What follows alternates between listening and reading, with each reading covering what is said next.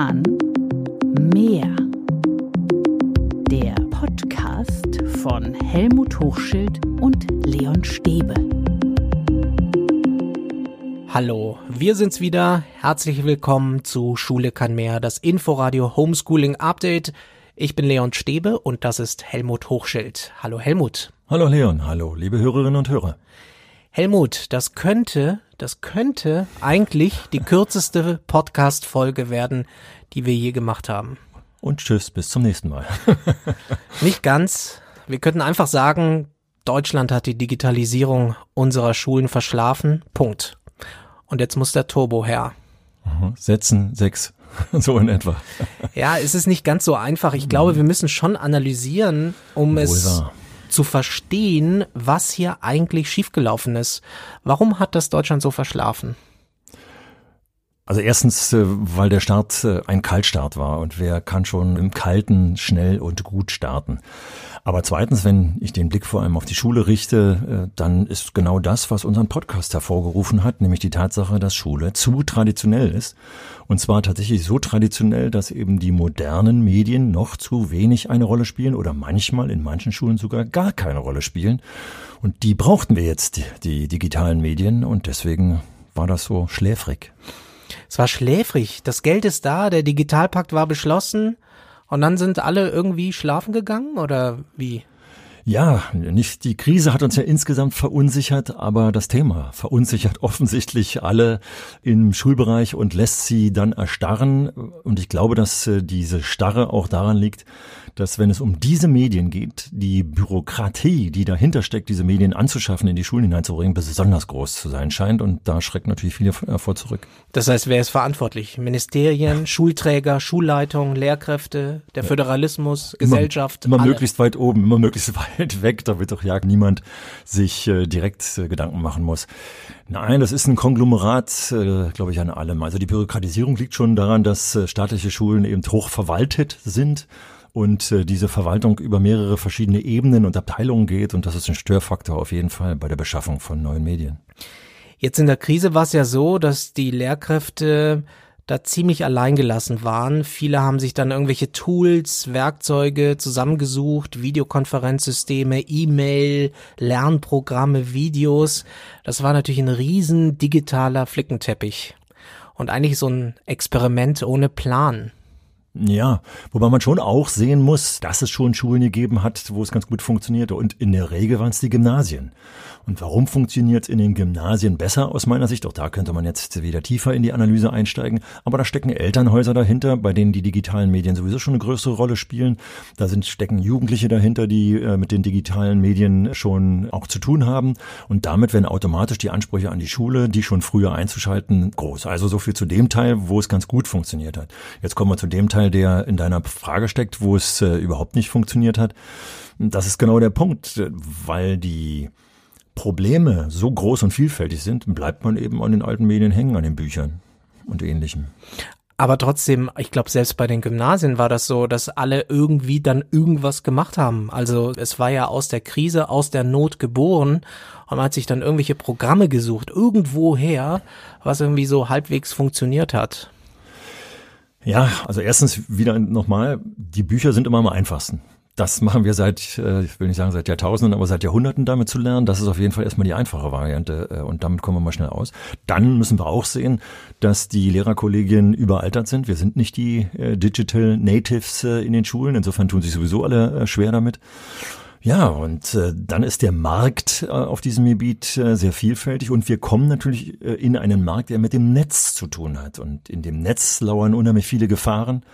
Und das bedeutet, wir müssen viele Regularien beachten. Und wir haben ja gerade bei den Videokonferenzen gesehen, viele haben sich in das am greifbarsten und am häufigsten benutzte Medium hineingestürzt, in Zoom. Und schwuppdiwupp kam dann plötzlich äh, vom Datenschützer, äh, hallo, das darf nicht sein, weil das hier zu ungeschützt ist. Also total schwierig und äh, schwer durchschaubar. Was sagst du denn zu den Äußerungen des Datenschutzbeauftragten in Thüringen, der jetzt prüfen will, ob beim digitalen Unterricht in der Corona-Krise gegen den Datenschutz verstoßen wurde und dabei auch gleich erwähnt, dass es bei Verstößen eben Bußgelder geben kann?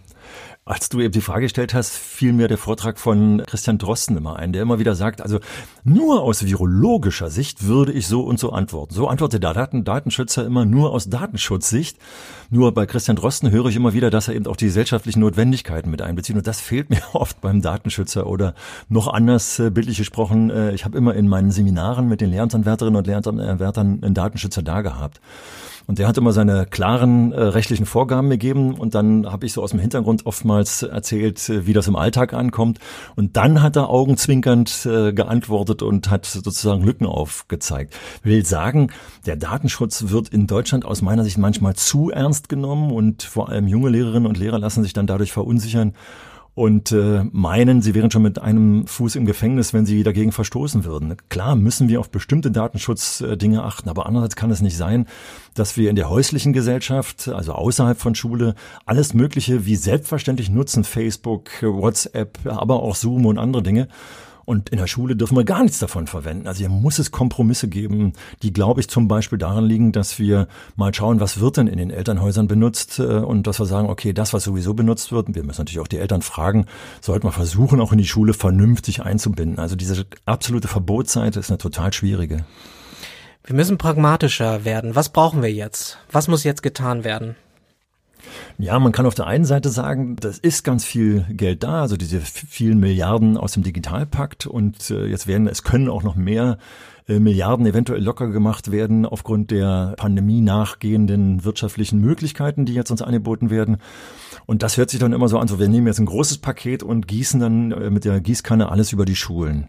Erstens dauert das eine Ewigkeit wahrscheinlich äh, und zweitens ist das dann die Frage, ehe es dann in den Schulen ist, ist es nicht schon wieder veraltet. Deswegen glaube ich, dass der andere Teil, der erstmal kompliziert klingt, nämlich zu gucken, was haben denn die einzelnen Kolleginnen und Kollegen in den Schulen jetzt gerade benutzt? Was benutzen denn die Kinder und Jugendlichen zu Hause? Was benutzen deren Eltern?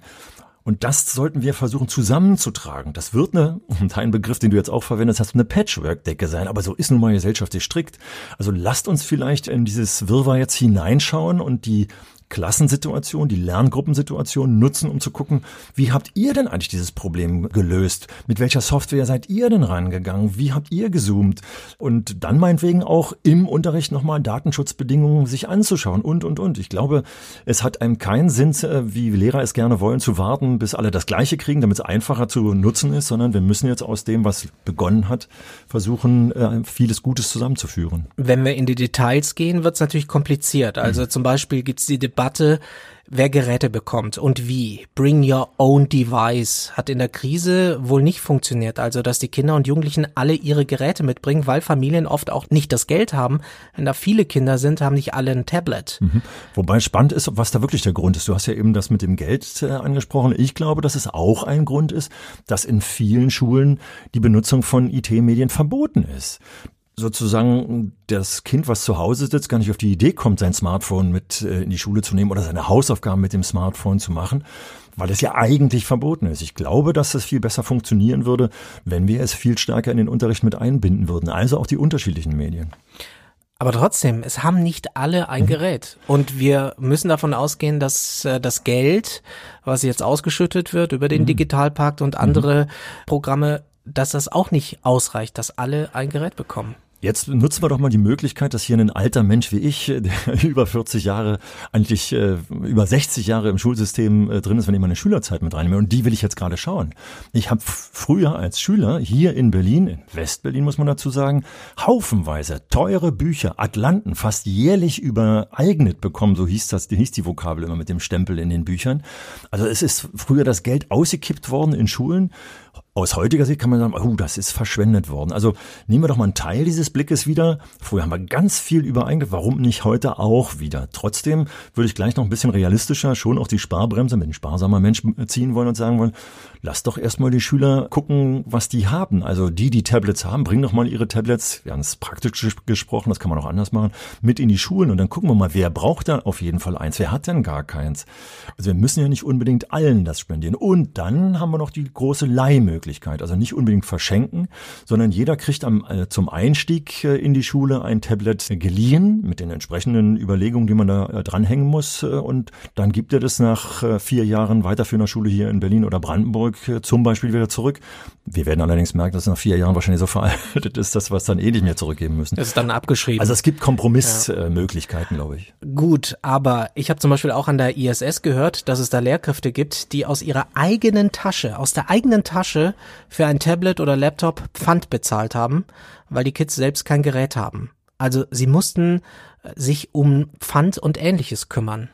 Ja, also erstmal der Ansatz ist, äh, da beziehe ich mich sofort mit ein, so bescheuert sind wir Pädagogen. Wir machen etwas, was eigentlich ein No-Go ist. Wir geben zentnerweise, und das habe ich in meinen Lehrertätigkeitsjahren auch gemacht, zentnerweise Geld aus, dass wir eigentlich äh, vom Staat ersetzt bekommen müssten, also von demjenigen, der Lehr- und Lernmittel bezahlen müsste. Wir machen es trotzdem, damit wir einfach vorankommen und damit die Jugendlichen, äh, für die wir Verantwortung haben, das auch können.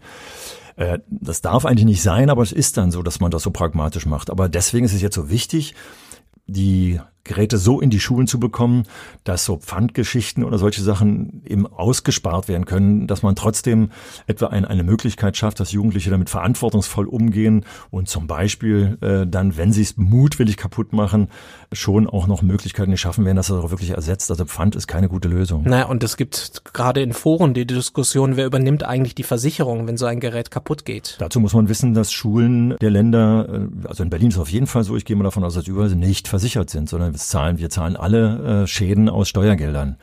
Das heißt, äh, letztendlich äh, ist der Steuerzahler dann dafür zuständig. Und das heißt wiederum, dass letztendlich die Pädagoginnen und äh, Pädagogen in den Schulen aufpassen müssen, dass hier pfleglich umgegangen wird. Aber das ist auch eine schöne Kompetenzentwicklung zu sagen, wir müssen mit Materialien pfleglich umgehen. Also das gehört zu unserem Alltag. In dem aktuellen Konjunkturpaket, was jetzt gerade beschlossen wurde, ist ja unter anderem Geld enthalten, dass der Bund sich an der Finanzierung von Systemadministratoren beteiligt, Systembetreuer. Diese Menschen bräuchte es an jeder Schule, hat die Kanzlerin ja selbst auch erwähnt in einem Interview.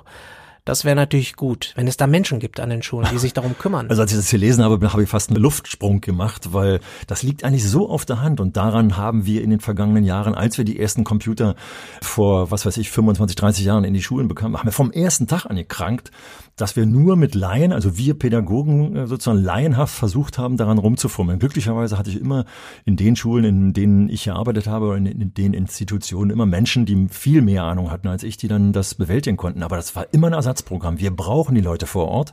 Und zwar in, in Mengen. Also ich habe immer gesagt, ey Leute, äh, für fünf Schulen ein Administrator, wenn wir uns nicht für jede Schule einleisten können, aber dass wir jeden festen Menschen haben, der die Systemprobleme in den Schulen auch kennt und der dann, wenn er das nächste Mal kommt, nicht wieder von neuem anfangen muss, sondern Bescheid weiß. Also ich hoffe, ich kriege jetzt nicht gleich die nächste Kritik, wenn die Kanzlerin sagt, in jede Schule ein Administrator, das wäre natürlich toll. Ich bin da gleich derjenige, der sozusagen aus der Vergangenheit sagt, hätten wir für äh, einen, für fünf wäre das schon toll.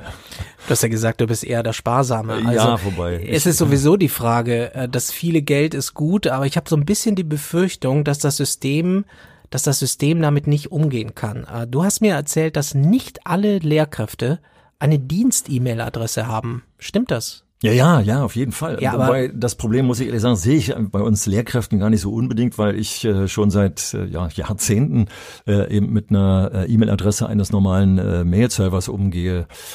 Das sehe ich dann eher bei den Kindern, weil man kann ja eigentlich in so einem Server sich eigentlich erst einloggen, wenn man geschäftsfähig ist. Aber wenn ich in der Grundschule bereits zum Beispiel in den Schließungszeiten auch mit einer E-Mail-Adresse, und zwar nicht unbedingt der, der Eltern arbeiten will, sondern der von den Kindern arbeiten will, damit es direkter geht, dann fände ich schon ganz toll, wenn man zum Beispiel für die Schülerinnen und Schüler, so wie es übrigens für Studierende ja möglich ist, äh, eine E-Mail-Adresse auf der äh, staatlichen Ebene sozusagen einbindet, damit ich eben die Geschäftsfähigkeit der Kinder nicht brauche.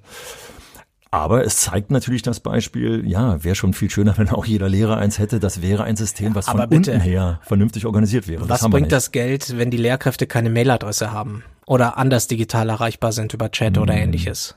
Also ich glaube schon, dass jeder, jeder Mensch, der irgendwo arbeitet, hat eine E-Mail-Adresse. Warum keine Dienst-E-Mail? Weil man uns die noch nicht zugeordnet hat. Ja, aber jede, wenn du in einem Unternehmen arbeitest, ja, ja. hast du eine Dienst-E-Mail-Adresse. Ja. Ja, warum nicht? Weil das System bisher so schlecht organisiert ist.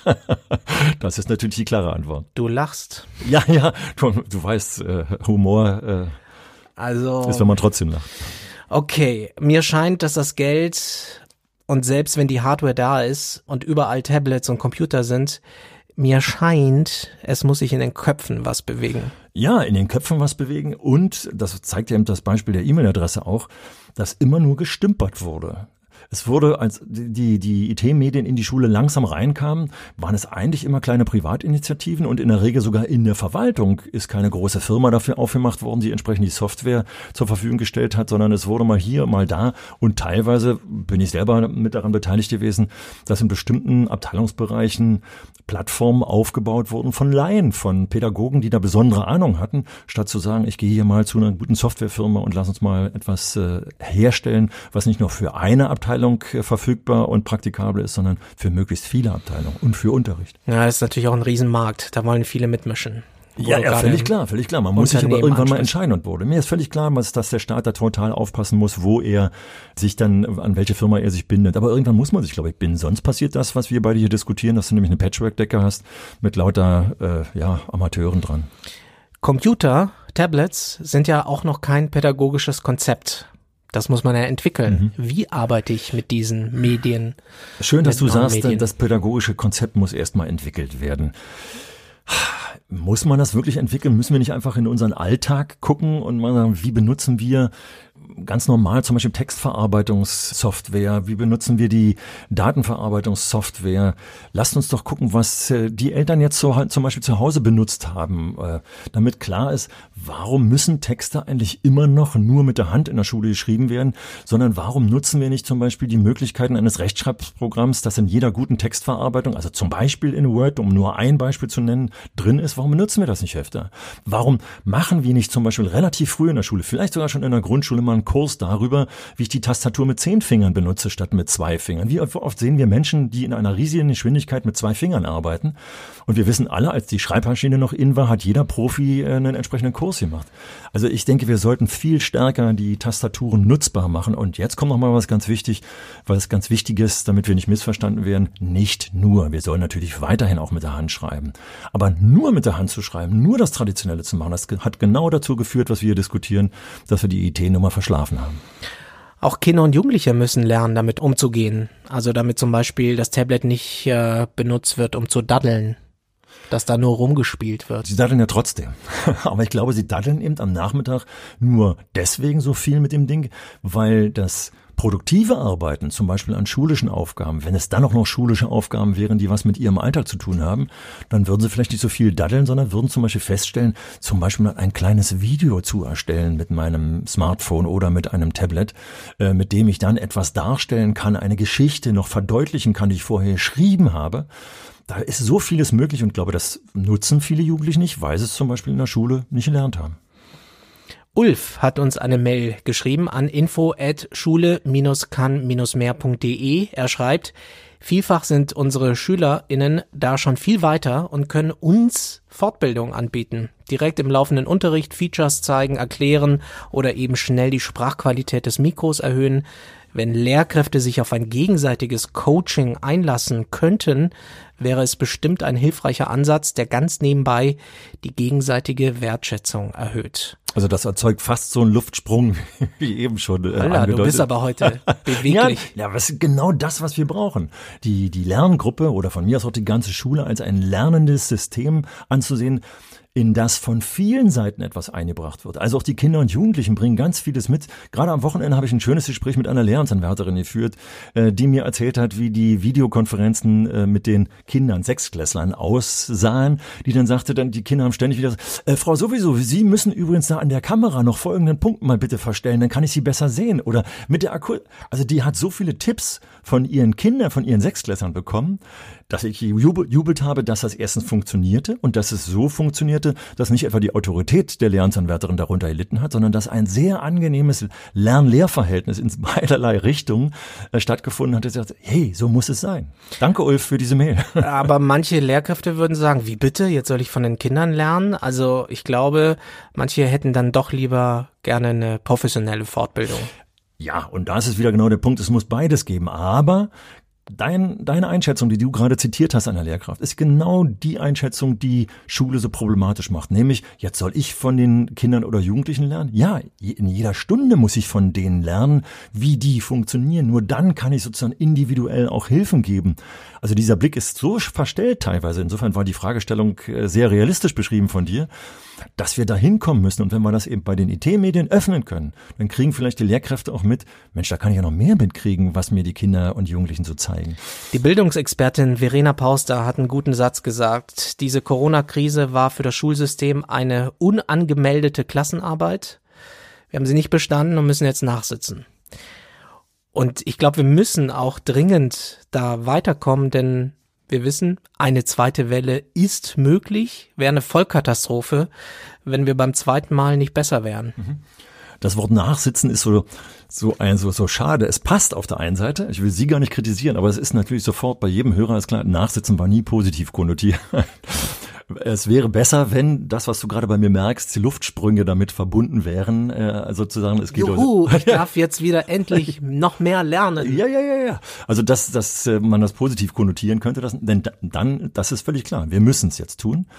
Und vor allem, du hast es gerade angesprochen, es ist klar, die Konzepte werden jetzt gerade erst ausgearbeitet. Es gibt die ersten Forderungen, wie es nach dem Schuljahr losgehen soll. Aber wir betrachten gerade, ob wir nach Göttingen gucken oder ob wir nach Südkorea schauen. Dort hat man ganz viel im Griff und es ist aber so, dass wir gerade, weil wir jetzt mehr wissen über das Virus, eben mal Schulen oder Lerngruppen schneller schließen. Und wenn die geschlossen sind, dann dürfen wir eben nicht wieder wie die Kuh vom Tor stehen, sondern wir müssen hier schnell reagieren können. Und deswegen brauchen wir jetzt eine schnelle Aufrüstung, damit wir nicht per Post was nach Hause schicken müssen, sondern dass es äh, digital geht. Glaubst du, dass wir jetzt in der kurzen Zeit da ein System aufgebaut bekommen, dass wir besser dastehen ja, im ich glaub, Herbst, das, im Winter? Ja, ich glaube, dass, dass wir das jetzt ein paar Mal schon an den Fragen angesprochen haben. Wenn wir darauf warten, bis das große System kommt, kriegen wir es, glaube ich, nicht gebacken. Deswegen ist es besser, wenn das individuell äh, zum Beispiel läuft. Und wenn zum Beispiel, das will ich jetzt gleich dazu sagen auch noch, wenn es Schu es gibt ja ganz viele Schulen, bei denen wir die Überschrift haben, wir haben schon ganz viele Schüler verloren, weil sie digital nicht anbindbar sind. Dann ist jetzt ganz klar, dass wir Konzepte schaffen, dass klar ist, wer digital anbindbar ist, äh, den versuchen wir auch digital äh, anzubinden. Aber wer das nicht ist, da muss es Konzepte geben, dass die Kinder und Jugendlichen, die nicht anbindbar sind, aus welchen Gründen auch immer, dann in die Schule kommen und zwar prioritär als allererstes. Äh, das ist dann keine Stigmatisierung, sondern ist dann klar, also wer eben keine E-Mail-Adresse hat, wer kein Tablet zu Hause hat, wer kein Tablet von der Schule übernommen hat, warum auch immer, weil er keine Unterschrift leisten wollte oder wie auch immer, der muss dann eben in die Schule kommen. Wir müssen sicherstellen, dass wir alle erreichen. Auf jeden Fall. Digital und, und, und hier analog. auch nochmal, gerade weil da bin ich ja auch Realist genug und bin immer an diesen Jugendlichen dran gewesen. Wir müssen dann eben auch wieder, äh, um sie wieder ranzubekommen, dann eben auch schon eine, zu einer Schulversäumnisanzeige oder ähnlichen Dingen äh, greifen. Das hat jetzt nichts mit digitalen äh, Dingen oder mit, äh, mit äh, der Organisation äh, dieser ganzen Geschichte zu tun, sondern wir haben teilweise eben einige so weit verloren, dass wir auch die dirigistischen Maßnahmen eben einfach nutzen müssen. Okay, in diesem Podcast bist du der Optimist. Ich bin der Realist. Ich habe kein gutes oh, oh, Gefühl. Oh, oh, ich bin doch nicht unreal. ich ich habe kein gutes Gefühl.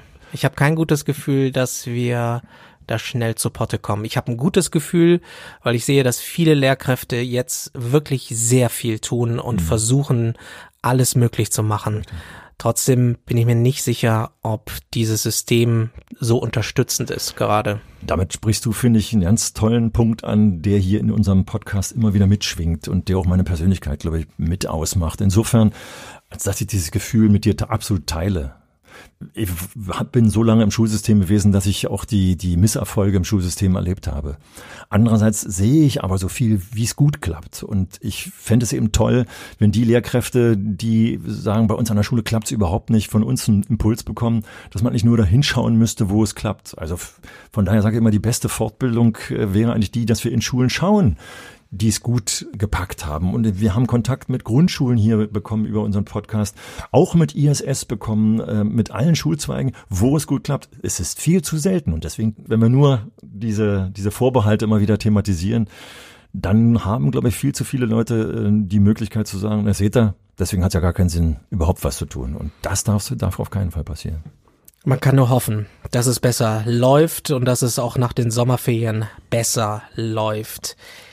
Das ist Schule kann mehr. Das Inforadio Homeschooling Update. Wir freuen uns sehr über euer Feedback. Schreibt uns gerne eine Mail an info at schule-kann-mehr.de. Diesen Podcast gibt es auf allen Podcast-Plattformen wie Apple und Spotify, außerdem in der ARD Audiothek und bei inforadio.de. Und uns gibt's wie immer jeden Dienstag. Wir freuen uns schon auf nächste Woche und bis dahin verabschieden sich Leon Stäbe und Helmut Hochschild. Tschüss. Tschüss, bis zum nächsten Mal. Ja, bis zum nächsten Mal. Schule kann mehr. Der Podcast von Helmut Hochschild und Leon Stäbe.